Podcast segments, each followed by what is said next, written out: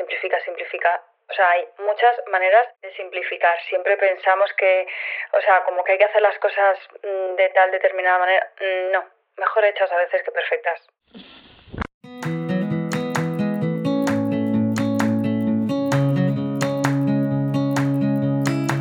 Hola, mi nombre es Marta y me encanta hacer ganchillo, viajar, hacer fotos, bizcochos y sobre todo inspirarte a sacar tiempo para disfrutar de las pequeñas grandes cosas de la vida.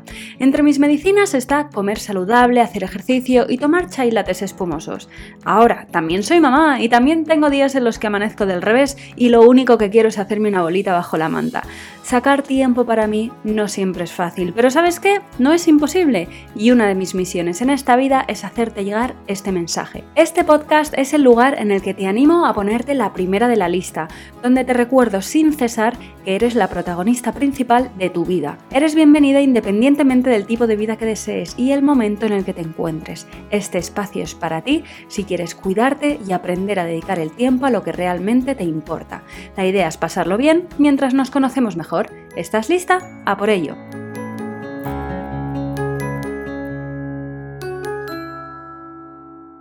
Hola, ¿qué tal? Bienvenida a un nuevo episodio de Tu Momento Blue. ¿Cómo estás? ¿Cómo te encuentras? Espero que estés bien, con ilusión, escuchando este nuevo episodio. Ya sabes que me encanta en estos primeros momentitos del episodio preguntarte cómo estás y en realidad lo que hago es recordarte que te preguntes a ti misma qué tal estás, cómo te encuentras. ¿Cómo te sientes ahora mismo? Aprovecha esta pregunta que te hago para hacértela tú a ti misma y la pregunta que siempre te hago a continuación es ¿qué vas a hacer hoy para facilitarte la vida? ¿Mm? Así que como siempre hago esta pregunta, pues he decidido hacer este episodio para compartir contigo cinco ideas y cosas que puedes hacer para facilitarte la vida desde ya mismo. ¿Vale? Son cinco ideas que yo creo que te van a venir súper bien. Y además, por si no lo sabes, el reto tiempo para mí está, ahora mismo estamos en mitad del reto, digamos, bueno, de hecho, mañana es el último día, si estás escuchando el episodio el día en que se publica, empezamos el lunes y mañana termina, pero termina entre comillas. Estás todavía a tiempo de apuntarte porque va a estar disponible todo el contenido durante unas dos semanas más o menos. Hay cinco vídeos donde hablo de algunos de los pilares más importantes que necesitamos en nuestra vida para tener tiempo para nosotras. Y luego hay eh, cinco, hemos hecho cinco, bueno, llevamos tres directos. Esta tarde tengo el cuarto y mañana tendremos el quinto y último. Y está siendo toda la experiencia una auténtica pasada. Más de, mm, bueno, en el momento en que estoy grabando esto, como más de 2.300 mujeres se han apuntado a este reto y me está flipando absolutamente la manera en la que entre todas nos estamos ayudando y estamos, estamos moviendo cosas para ponernos a nosotras en el lugar que nos corresponde. El caso es que en uno de los directos hablé sobre maneras de facilitarnos la vida, ¿no? Porque en el primer día hablábamos sobre cómo planificar nuestro día teniéndonos a nosotras en cuenta. Y entonces, en el directo, pues les di estas cinco ideas, pero no profundicé en ellas. Entonces, este episodio es un poco como un extra del reto si quieres acceder al reto, por cierto, que es completamente gratuito, todavía está ese tiempo, como te digo, y lo puedes hacer en martablue.com barra reto, ¿vale? martablue.com barra reto. Tienes también el link en las notas del episodio. El caso es que hoy voy a profundizar en estas ideas porque muchas de las chicas me decían, no sé cómo facilitarme la vida, ¿no? Porque yo les ponía en el workbook, hay un workbook descargable donde hacemos unos pequeños ejercicios, les decía, venga, pues tu kit, ¿vale? De ideas para facilitarte la vida. Entonces, te escribes una lista de cosas que se te puedan ocurrir que puedas hacer para facilitarte la vida. Y muchas de ellas no se les ocurrían cosas y entonces dije, bueno, pues como sabía que me iban a hacer esta pregunta, yo preparé cinco, que son las que te voy a compartir aquí. Y lo que voy a aprovechar es para darte un consejo en el caso de que a ti también te pase que no sabes cómo responder a esta pregunta de cómo facilitarme la vida, aunque después de escuchar el episodio seguro que te va a resultar más fácil. Algo que puedes hacer es ponerte una alarma en el móvil a mitad de mañana en la cual te pongas dos preguntas, ¿vale? Una es cómo te sientes y la segunda es cómo te puedes facilitar la vida ahora mismo. Porque a lo mejor esa alarma te sale en un momento concreto en el cual pues no te viene nada mal pensar de una manera diferente. Tienes que dar solución a un problema o gestionar algo y estás ahí metida en tu run run de la cabeza y de repente te salta esta pregunta y dices tú, a ver,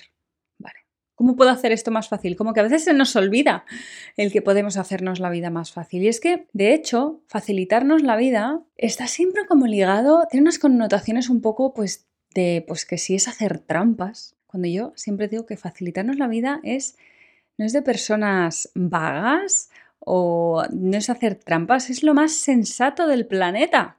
O sea, facilitarnos la vida, ¿por qué nos la vamos a complicar? O sea, eh, no, gracias, ya llegan las sorpresas y los imprevistos para darle chispa, alegría a la vida, como para que yo misma, a mí misma, me complique más la vida. O sea, no. Así que no se trata ni de hacer trampas, ni de que somos vagas, ni también está la idea como de que traerá problemas. Y también tenemos esta idea de que tenemos como que sufrir. Hay ahí a veces un... Es que no, tengo que hacer este recorrido largo y tengo que, no sé, hacer las cosas de esta determinada manera porque, no sé, como si tuviese que demostrar, no sé a quién, que yo soy capaz de hacer esto de esta manera. O sea, no sé. Es un poco retorcidillo el tema, pero todas hemos caído en esto alguna vez. Así que no. Simplificarnos y facilitarnos la vida es lo más inteligente. Métete esto así en el fondo de tu cerebro y grábalo a fuego porque es una perspectiva en la vida que yo O sea, te recomiendo al 200%. Total, como te digo, voy a compartir cinco y voy a ir al grano ya, porque me enrollo. Y tengo aquí unas cuantas notas apuntadas para que no se me escape nada. La primera de ellas es Simplificar procesos, ¿vale? ¿Qué quiere decir esto? Bueno, pues muchas veces, como decía hace un ratito, pues nos buscamos como las vidas más complicadas. Es como, a ver, yo estoy aquí y quiero lo que sea, ¿vale? ¿Cuál es el camino más corto y más fácil que me lleva a ese lugar. No el que se supone que tengo que hacer. No, no. ¿Cuál es el que es más fácil para mí ahora mismo? Por ejemplo, algo muy sencillo y muy básico, ¿vale? Pero si tienes que hacer recados, ¿cuál es el recorrido más fácil? Yo esto lo pienso mucho, es como, a ver, vale, tengo que hacer, quiero hacer tales recados. Y es como, y además me voy con el peque, y entonces, vale, mm, tengo que ir a este sitio, este sitio, este sitio y tal, no sé qué. Entonces pienso, pues lo más fácil sería hacer esta ruta y a lo mejor hay recados que me dejo fuera porque pienso que me van a complicar demasiado la tarde. Digo, ¿para qué me tengo que ir de aquí hasta tomar viento? O sea, cuando tengo tres recados en un sitio y uno a tomar viento o dos, digo, pues, pues, pues no, pues hoy me voy a hacer estos, me simplifico la vida, voy a mi ritmo, más tranquila, disfruto del enano que bastante que me está acompañando a hacer los recados, que, que le encantado en realidad. Y ya está, y ya otro día, pues voy y hago los otros recados. ¿vale? Pero no tengo que hacerlo todo el mismo día, ni tengo que, no sé, salgo por la puerta y ya me apaño. No, no, o sea, vamos a pararnos un momentito a reflexionar cuál es el proceso más rápido y más fácil y más amable con nosotras mismas. Otra manera de simplificar un proceso es si, por ejemplo, tienes que hacer algún tipo de encargo, como pedir unas fotos a imprimir o una tarta de cumpleaños, algo así. Y mm, aquí yo lo que te recomiendo, y esto es que yo lo aplico también en el trabajo, esto es un, esto es un imprescindible, que es pedir algo dando toda la información, o sea, adelantándome a todas las preguntas que me pueda hacer la otra persona. O sea, quiero una tarta eh, redonda, mm, cuadrada, rosa, con azúcar o sin azúcar, sin gluten, de tres pisos, ocho, ninguno, mm, para tantas personas, eh, o sea, no sé, para tal día, en tal hora, para recogerlo en tal sitio, cuándo lo tendría que recoger y en dónde. O me la podéis traer a casa. O sea, no sé, o si tú tienes claro que lo que quieres es que te la lleven a tu casa, cuánto cuesta mm, que me la traigas a casa. O sea, pero todo esto lo explica como muy complejo. En realidad tú te sientas, lo escribes y muy fácil, muy sencillo, sin información de más, de pim pam pum pam, ¿sabes? Mandas instrucciones y preguntas claras y directas. Y así esta persona te responde y no empezáis a hacer un juego de estos de tenis, de ahora te mando un correo, ahora el otro, ahora ostras, y ahora qué pesada, y ahora no puedo con esto, y ahora no puedo responder, y la tarta me quedo sin tarta al final, ¿sabes?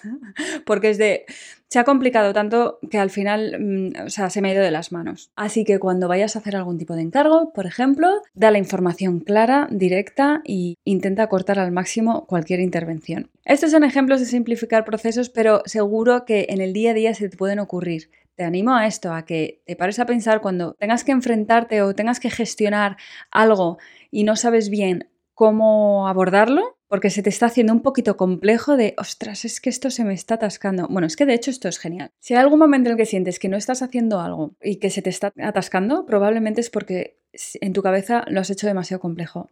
Simplifica, simplifica, simplifica. O sea, hay muchas maneras de simplificar. Siempre pensamos que, o sea, como que hay que hacer las cosas mm, de tal determinada manera. Mm, no, mejor hechas a veces que perfectas. Y muchas veces nuestro concepto de perfecto realmente no es tan perfecto, o sea, no está...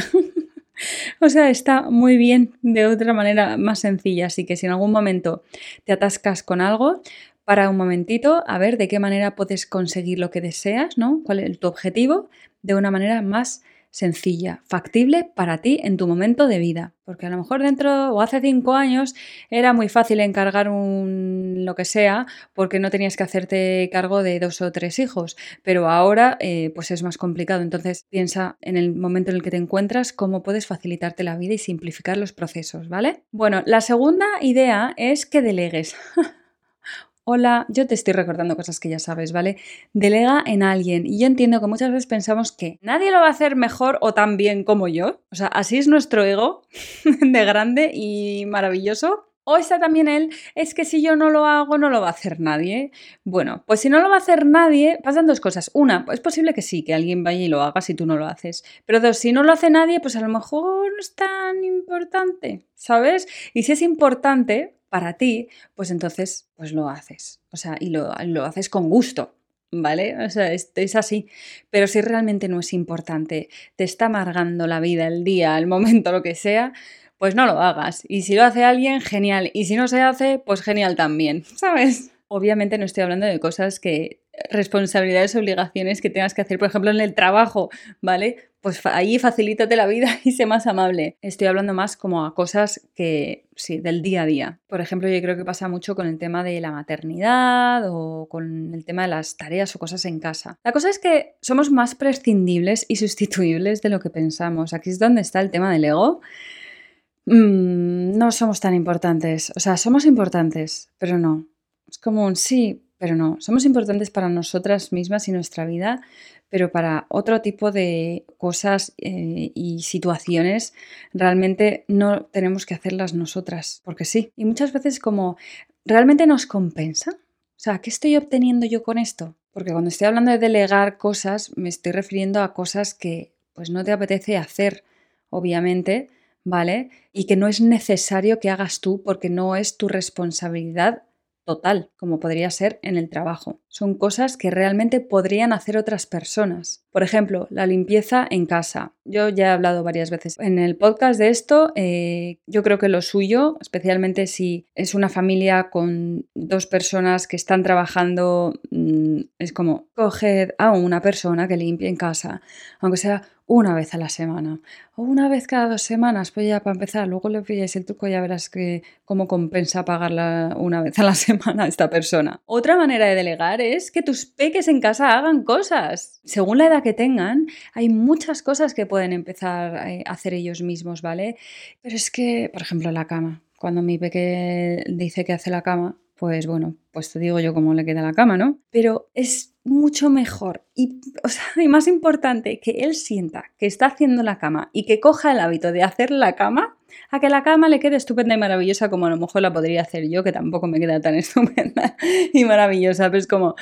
Es mejor que coja el hábito porque entonces es algo que yo ya me voy a despreocupar en un momento dado, ¿sabes? Aquí es donde sin duda eh, mejor hecho que perfecto. Vestirse solos, poner la mesa, recoger, por supuesto, recoger desde cero, pero por ejemplo, a lo mejor recoger la mesa, cuando pueden empezar a, cargar eh, cosas de la mesa a la cocina y cosas así. O sea, hay muchas cosas, entonces, delegar en los niños y que los peques, los niños y las niñas, por supuesto, independientemente de su sexo, que hagan tareas en casa y tú les des pues esa oportunidad, ¿vale? De aprendizaje. Te viene bien a ti, le viene bien a tu pareja, si la tienes, y le viene muy bien a los peques también. Otra manera de delegar cosas en alguien es, por ejemplo, en organizar un viaje o un evento. Hay veces que a uno le compensa.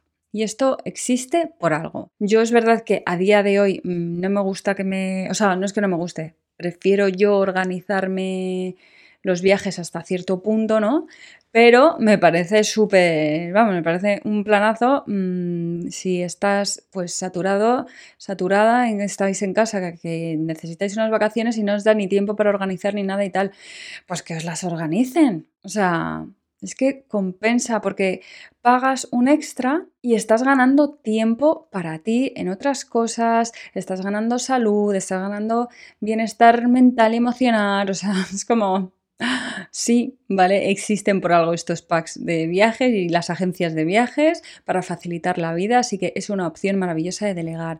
También los eventos, si por ejemplo quieres eh, organizar o celebrar, te gustaría celebrar un cumpleaños, un evento, un algo, hay personas a las que organizar eventos pues no les gusta, no va con ella, pues delégalo, no te vas a quedar sin celebrar ese evento, ¿no? O simplifica el proceso, también puedes tirar de la, de la primera, ¿no? De simplifica el proceso, pues no hagas el... O sea, si te apetece hacer el fiestón, pero tú no tienes la energía o las ganas, ¿no? Tal, pues entonces lo delegas. Y si no, pues no haces el fiestón, haces una fiesta estupenda, preciosa y maravillosa de una manera que sea gestionable, ¿no? Que te haya simplificado tú a ti misma el, el proceso. Una tercera manera de facilitarte la vida es dándote descansos en el día a día. Pues si pasas mucho tiempo sentada en el trabajo lo que sea, levántate y vete a dar un paseo si te lo permite tu puesto de trabajo o a, estirar las piernas, a dar un caminito, acércate a tomarte un café, un, un algo, ¿sabes? O también prepárate una infusión. Si trabajas en casa, a mí me encanta, pues me levanto, estiro las piernas, me preparo una infusión, un té, un café, preparo algo. Es como un momentito que a mí pues me saca un poco del momento en el que estoy, en la rutina y pues no lo sé, es como un hábito muy bonito que me gusta mucho. También puedes hacer una llamada a alguien, por ejemplo, ¿no? Pues para darte ese descanso y evitar tirar del móvil y ponerte a mirar Instagram o redes sociales o cosas así, que eso seguro que lo haces en otros momentos también, pues date un descanso y ten conciencia de en qué vas a emplear ese descanso. Entonces, por ejemplo, pues haces una llamada a alguien, charlas un ratito o algo así. También lo que puedes hacer es simplemente respirar, eh, hacerte una meditación o estirar también. Creo, creo que ya lo he dicho. una cuarta manera de facilitarte la vida es que pidas ayuda. Así, directamente. Y esto no es delegar, es pedir ayuda expresamente. Por ejemplo, si en casa tienes, no, en el reparto de tareas, pues tú estás encargada de, mm, yo qué sé, recoger la ropa de, o colgar la ropa de la lavadora o de la ropa en general, pues a lo mejor hay una semana, un día en concreto, unos días que estás pues sobrepasada porque has tenido un imprevisto en el trabajo o por alguna situación personal o lo que sea, y entonces le dices a tu pareja que por favor haga, se encargue de la ropa esa semana, ese día, o sea, no sé qué. Y es pedir las cosas cuando estamos pidiendo las cosas, pedirlas desde el amor, buscando comprensión, desde el respeto, desde el entendimiento y siempre sabiendo que alguien nos puede decir, o sea, hay que aceptar que alguien a lo mejor de vuelta nos diga que no.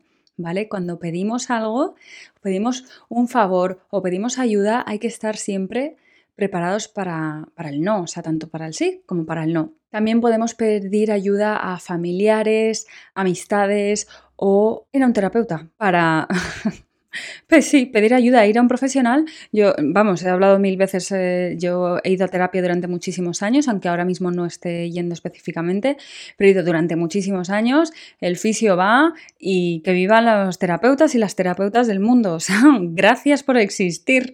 Gracias a estas personas que realmente nos pueden ayudar, ¿no? Son profesionales que nos pueden ayudar en un momento concreto de nuestra vida, tanto si es porque estamos pasando por un proceso emocional difícil, como si estamos simplemente, no lo sé, pasando por un, sí, un duelo o un pico de estrés, lo que sea, pedir ayuda. Se puede pedir ayuda de manera concreta a la gente que nos rodea.